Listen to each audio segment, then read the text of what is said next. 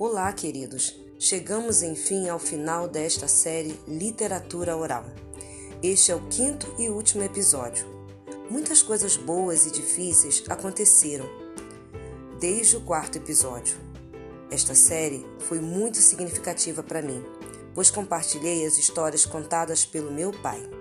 E para finalizar as histórias em podcast neste ano de 2020, quero compartilhar com vocês o conto A Árvore dos Sapatos. Muito longe daqui, no sul da África, não muito tempo atrás, vivia uma tribo que não usava sapatos. Para que sapatos se a areia era macia, a grama também?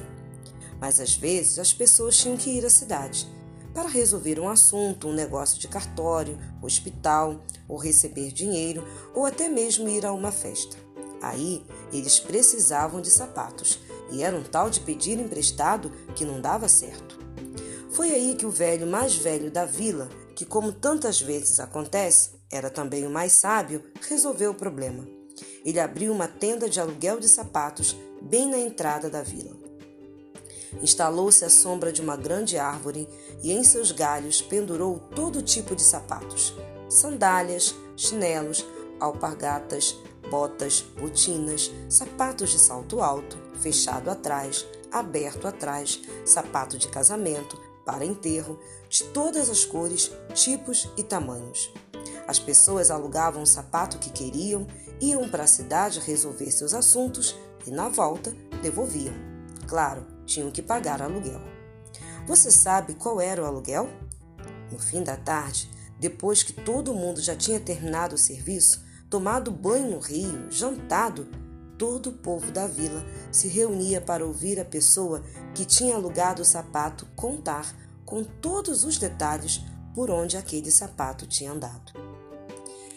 Hum, este conto foi recolhido por Mia Couto e também transcrito a partir do registro oral feito por Gilga Girardello em 2006, no encontro internacional Boca do Céu de Contadores de Histórias que aconteceu no Sesc Pinheiros.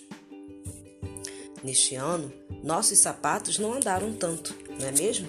Ficamos dentro de casa por um bom tempo, mas as histórias não se esgotaram. Então, que tal, no fim do dia, no fim da tarde, nos reunirmos em família para relembrarmos nossas histórias e sonharmos com dias melhores?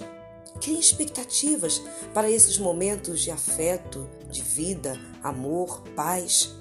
Tragam à memória o que te faz bem, aquilo que nos dá esperança.